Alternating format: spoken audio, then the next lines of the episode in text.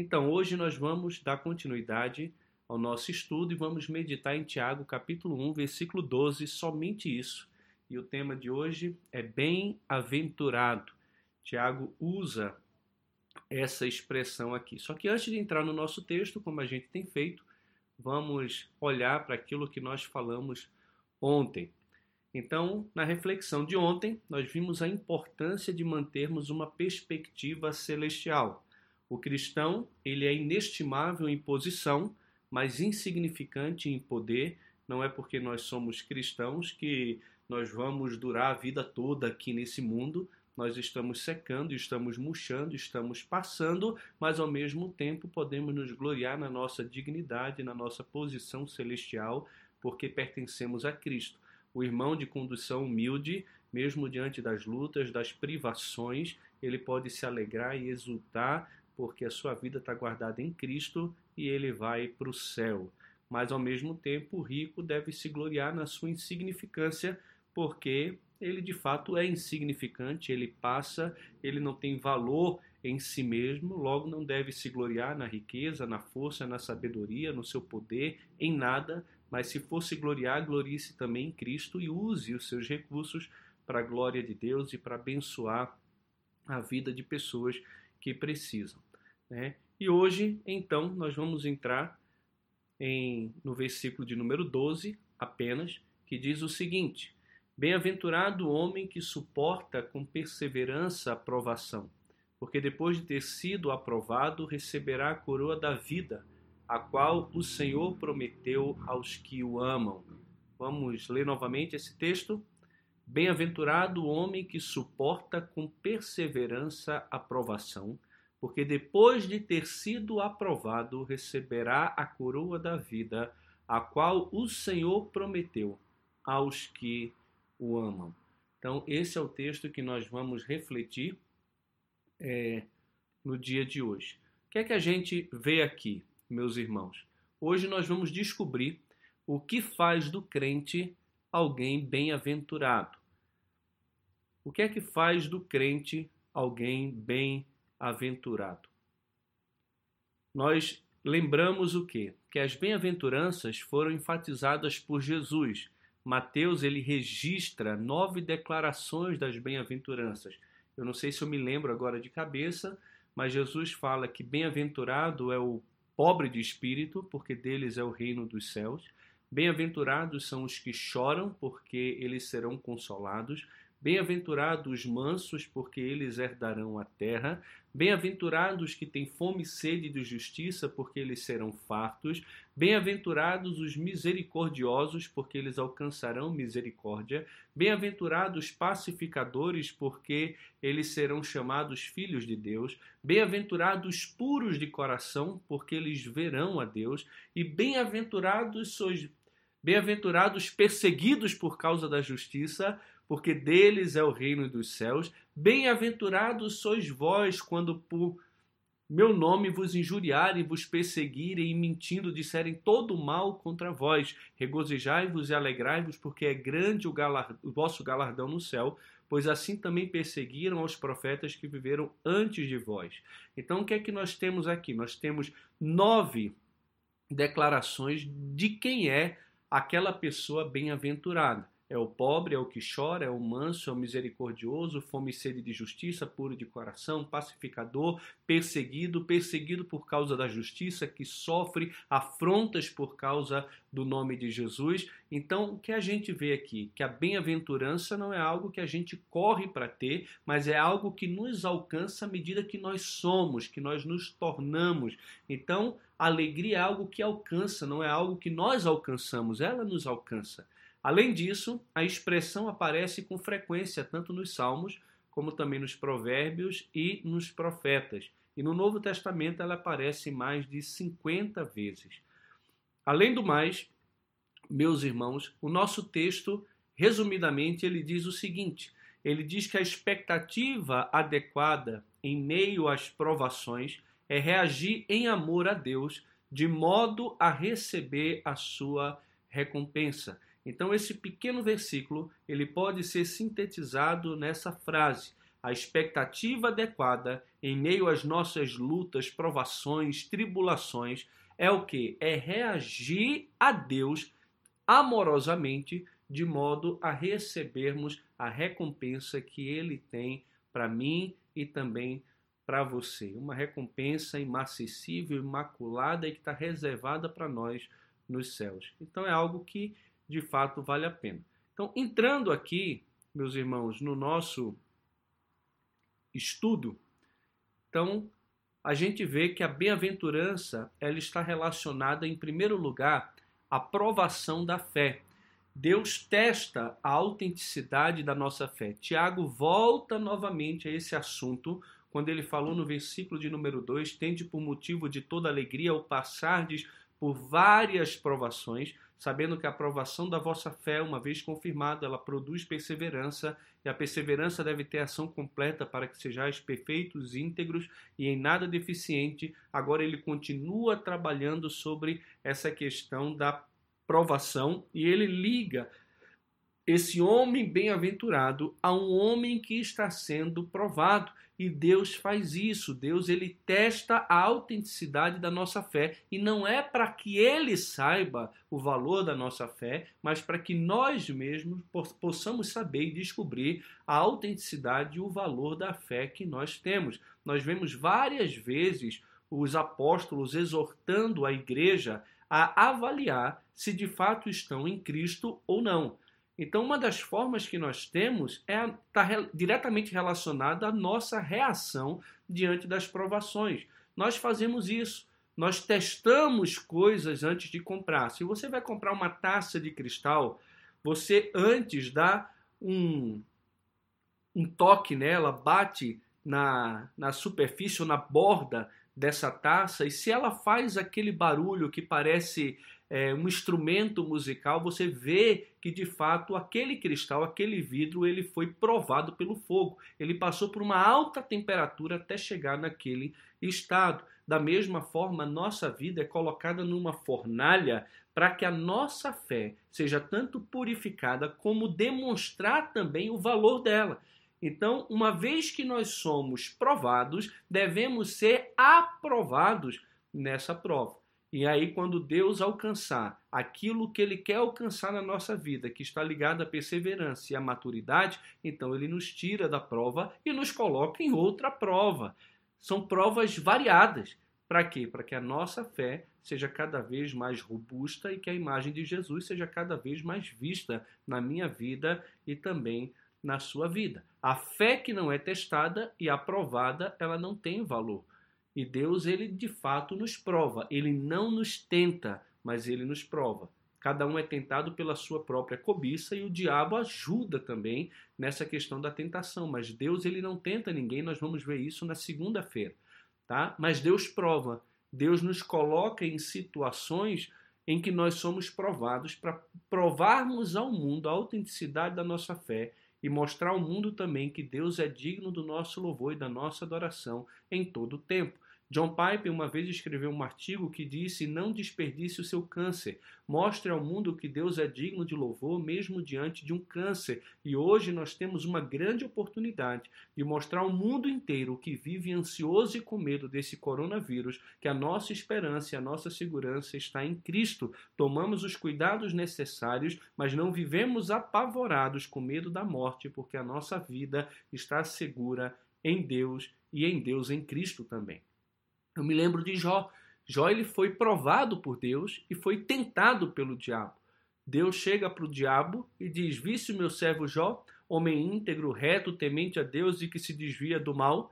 E o diabo então começa a instigar Deus a tocar em Jó, porque ele acusa Jó de adorar ao Senhor somente porque Deus abençoa todas as obras das suas mãos. E Deus então permite que o diabo saia tocando nos bens de Jó, na família de Jó, na saúde de Jó, e ele foi acusado de adorar a Deus somente porque Deus o abençoava. E nós somos provados e tentados ao mesmo tempo provado. Ele deseja ver a nossa aprovação. Ele não deseja ver a nossa queda, ele não tem alegria na nossa queda de jeito nenhum, ele tem alegria de que a imagem do seu filho seja formada na minha vida e também na sua vida. Além disso, o que é que a gente percebe no nosso texto? Que a bem-aventurança ela está relacionada à perseverança da fé. Sejam bem-aventurados, um homem verdadeiramente alegre. Veja como Pedro encoraja os seus leitores a perseverar. Pois que glória há se pecando e sendo esbofeteados por isso, o suportais com paciência? Se, entretanto, quando praticais o bem, sois igualmente afligidos e o suportais com paciência, isso é grato a Deus. Deus se agrada do seu povo quando ele suporta as provações, quando eles não praticam mal, mas quando eles são afligidos, açoitados, injuriados, mesmo fazendo o bem, e suportam com paciência, tendo os olhos fitos no céu, na recompensa celestial, então isso traz alegria ao coração do nosso Senhor. Por quê? Porque aquilo que nós fazemos, fazemos por amor a Ele. A reação da perseverança, meus amados irmãos, está diretamente relacionado ao amor que temos por Cristo por aquilo que ele fez por nós, nós estamos dispostos também a fazer tudo o que for necessário para agradar o nosso Senhor, mesmo que isso implique em sofrimento, perseguição, injúria. Nós passamos por todas as coisas nesse mundo com os olhos voltados em Deus e naquilo que ele fez por nós. Nada, nada, absolutamente nada nesse mundo pode, de fato, nos separar do amor de Deus ou da convicção que temos de que Deus nos ama. E se eu sei que Deus me ama ao ponto de enviar o seu filho para morrer numa cruz por mim, ele morreu e ressuscitou e hoje está à direita do Pai e intercede por mim pelos séculos dos séculos. Ele é meu sumo sacerdote e também o meu advogado diante do meu Deus. O que é que pode se levantar como uma barreira para fazer com que eu questione o amor que ele tem por mim?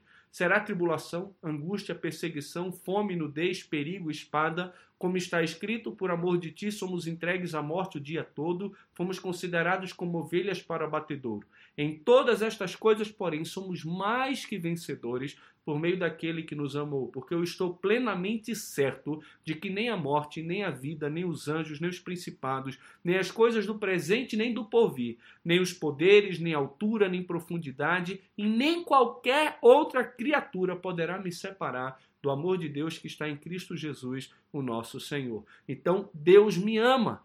E nada, nenhum coronavírus, nenhuma enfermidade, nenhuma perseguição, nenhum estado de fome pode colocar dúvida na minha mente de que ele me ama, porque ele provou o seu amor em Cristo naquela cruz.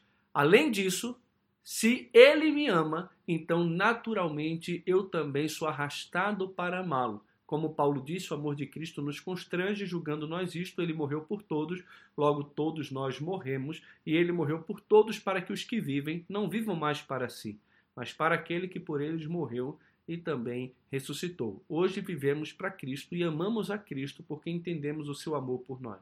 E quando eu amo, eu jamais vou virar as costas para Ele, independente das provações, das perseguições e das lutas que virão na minha vida e também da sua, na sua vida.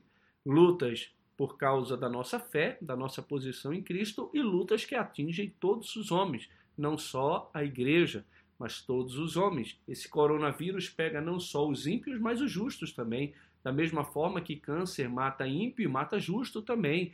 Que pobreza também alcança os ímpios e alcança os justos também, como riqueza. Alcança os justos e alcança os ímpios também. Tá? Então, nosso amor por Cristo nos leva a essa perseverança. Só persevera aquele que ama. E nós devemos amar o nosso Senhor cada vez mais. E para amá-lo, precisamos conhecê-lo e lembrar constantemente daquilo que ele fez por mim e por você na cruz do Calvário. Em terceiro lugar, a bem-aventurança está relacionada à perspectiva da fé. Existe a aprovação da fé, existe a perseverança da fé, mas existe também a perspectiva da fé. Diz o texto que bem-aventurado é o homem que suporta com perseverança a provação. Por quê? ele é bem-aventurado? Porque ele é três vezes alegre, verdadeiramente feliz. Por quê? Porque ele receberá a coroa da vida, a qual o Senhor prometeu dar àqueles que o amam. Quem é que o ama? É aquele que persevera no meio das provações, demonstrando a autenticidade da sua fé e que faz isso por amor ao seu próprio Senhor. Então, essa pessoa pode aguardar receber de Deus a recompensa do seu da sua fé e do seu amor por Cristo, que é a coroa da vida. A coroa da vida também aparece uma segunda vez no Novo Testamento em Apocalipse 2:10, quando João escreve: "Ser fiel até a morte e dar-te-ei a coroa da vida". E aqui não é seja fiel até quando você ficar nascido de novo. Tá bom? Temos uma citação aqui que diz o seguinte: R.C. Trench escreve que a coroa da vida é o emblema não de realeza, mas da mais elevada felicidade e alegria, de glória e imortalidade. A frase, portanto, sugere a plenitude de vida que Deus concede aos que suportam o teste da fé. Deus promete essa dádiva aos que o amam. Não tem como a gente não lembrar, meus irmãos queridos, de João, capítulo 14, versículo 21, quando o Senhor Jesus disse: Aquele que tem a minha palavra, os meus a ele, faremos nele morada. Ame o Senhor eu sei que você ama. Se você é nascido de Deus, você conheceu o amor de Cristo por você naquela cruz, então você ama ao Senhor e o amor que você tem pelo Senhor vai levar você a perseverar no meio das provações que virão para testar a tua fé e te fazer cada vez mais parecido com Jesus.